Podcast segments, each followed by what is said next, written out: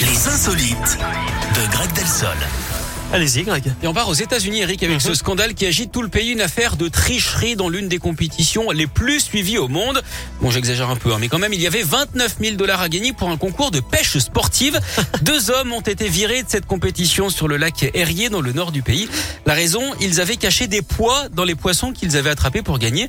Au lieu des 9 kilos estimés, les poissons en pesaient 15. C'est énorme. Sur une vidéo, on voit les organisateurs sortir des œufs en plomb de l'estomac des animaux, mais aussi des filets.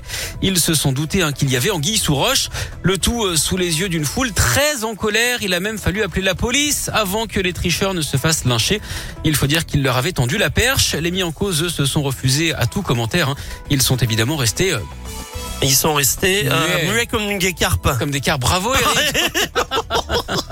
Merci, Greg. À tout à l'heure. À tout à l'heure. La suite avec Elton John, Britney Spears, All Me Close.